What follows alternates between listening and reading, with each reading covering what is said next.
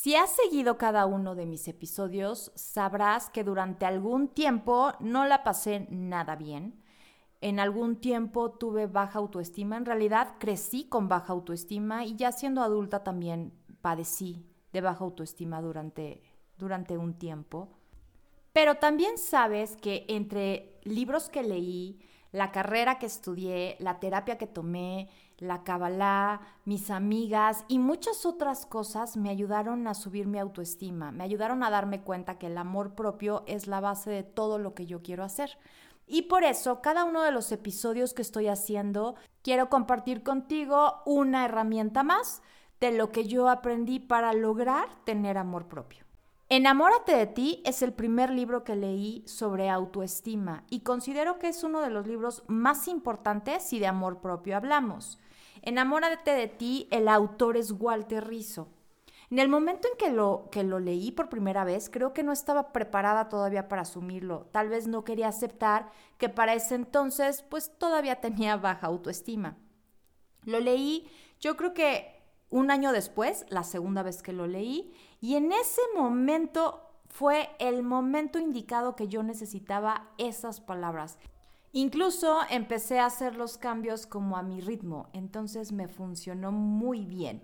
Por eso, hoy aquí en Amando el Caos vamos a ver un resumen de Enamórate de ti de Walter Rizzo mujer, psicóloga, esposa, mamá, amiga, emocional, sensible, todo al mismo tiempo y todo en esta vida. Yo soy Vi Morales, todo lo que soy y voy descubriendo de mí me enseña cómo amar el caos. Bienvenidas amigas a un episodio más de Amando el Caos. Yo soy Vi Morales y si eres nueva por aquí, corre a escuchar todos los demás episodios para que estés súper enterada de todo el chisme y de todo lo que hemos platicado en Amando el Caos. Vi otra vez un libro, sí, otra vez un libro, porque la verdad es que los libros para mí han sido una gran, gran herramienta que quiero compartir contigo y si no quieres leer todo el libro, pues para eso estoy yo. Yo me voy a dar a la tarea de leerlo, resumirlo y poderte contar y compartir qué es lo que me ha servido de ese libro. Hoy nos toca el libro de Walter Rizzo, que se llama Enamórate de ti. Ese libro realmente me dejó em, mucho aprendizaje.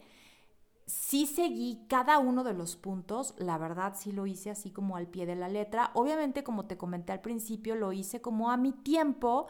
Entonces, eso me ayudó a ir cambiando y a ir haciendo conciencia de muchas cosas que tienen que ver con el amor propio.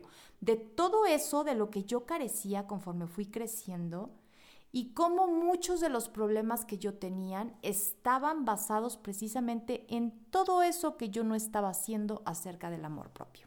Entonces, hoy te los quiero compartir contigo. Hay algunos puntos que ya los hemos platicado porque creo que son básicos, básicos, básicos, pero los vamos a repetir y la verdad es que lo vamos a repetir y a repetir hasta que te los aprendas, porque una vez que ya te los aprendes, el amor propio llega solo. Entonces, comencemos. Este libro se divide en cinco capítulos que, que hablan básicamente de los puntos que tienes que seguir hacia el pie de la letra para obtener amor propio.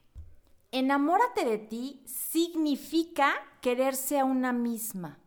Es considerarse digna de lo mejor, fortalecer tu autorrespeto y darte la oportunidad de ser feliz solo y única y exclusivamente porque estás viva.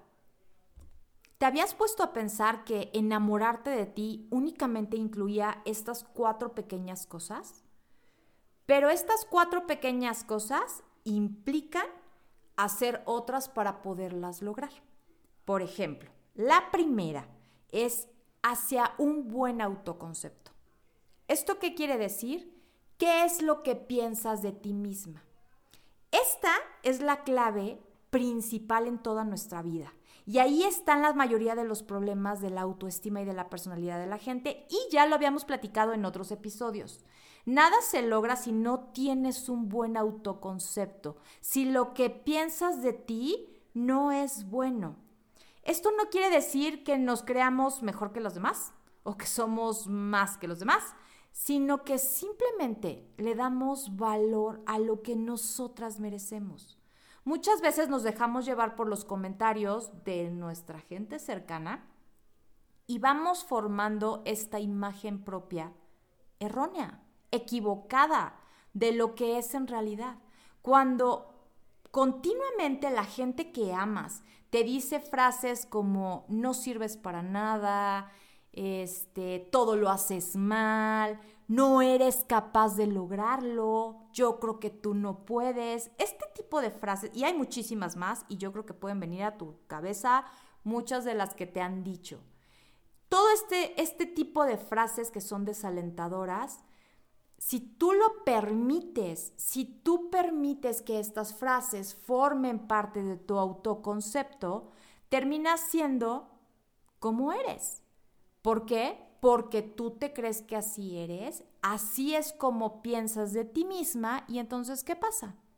Así es como actúas. A veces nosotras mismas somos las que hacemos que un pequeño defecto, que todas tenemos defectos en esta vida, pero hacemos que ese pequeño defecto que tenemos lo vemos más grande y más feo de lo que en realidad es.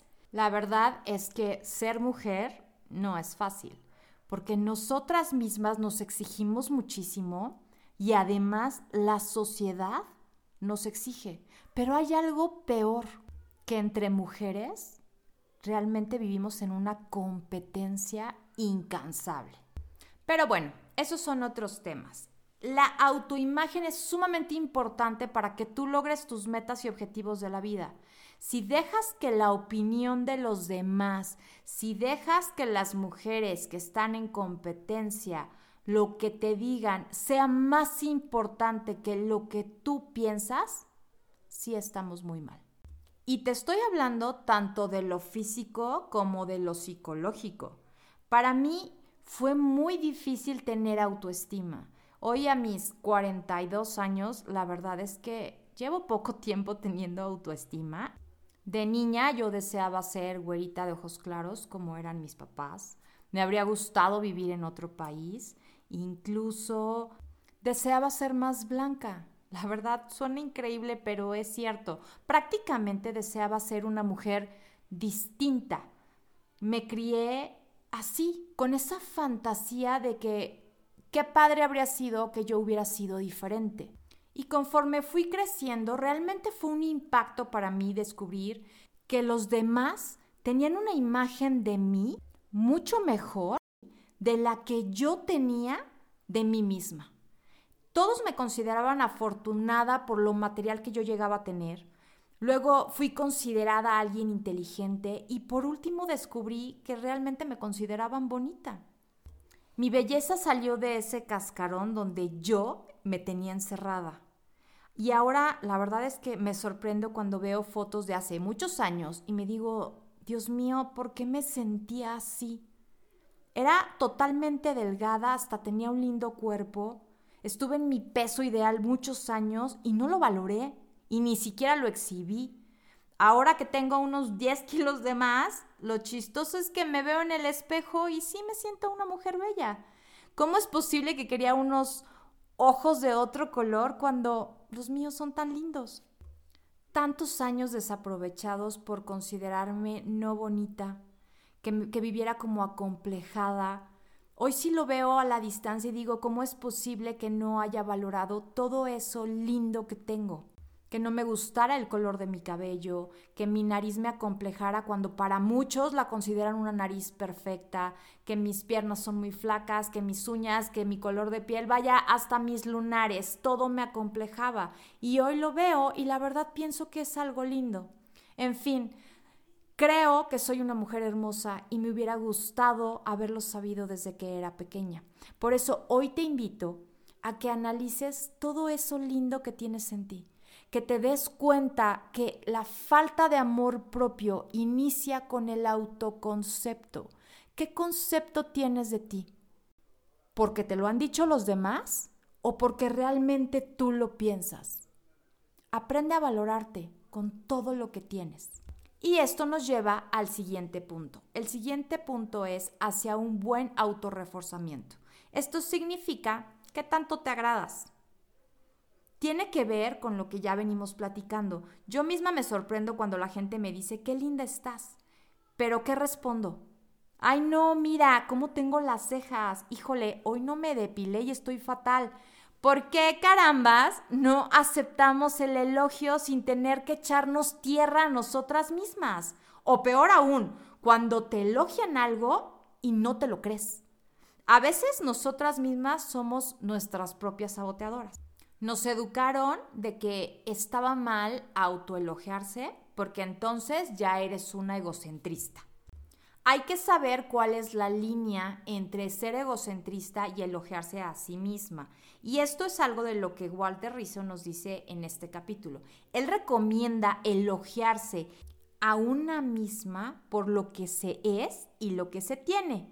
Sí, sí estoy muy orgullosa de lo que he logrado. Y esto no quiere decir que voy a ir a achacárselo al resto del mundo pero sí es importante que reconozcas y te sientas orgullosa. Yo me siento orgullosa por tantas cosas que he logrado en mi vida personal. Prácticamente todo lo que me he propuesto lo he logrado. Claro, con muchos trabajos y esfuerzos, pero sí, sí lo he logrado.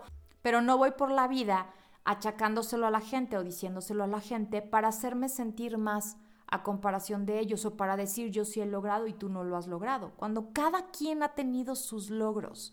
Entonces no tienes por qué andar diciéndoselo a las personas para que se sientan mal si tienen una baja autoestima, pero sí es muy importante que tú lo reconozcas y que tú te lo valores.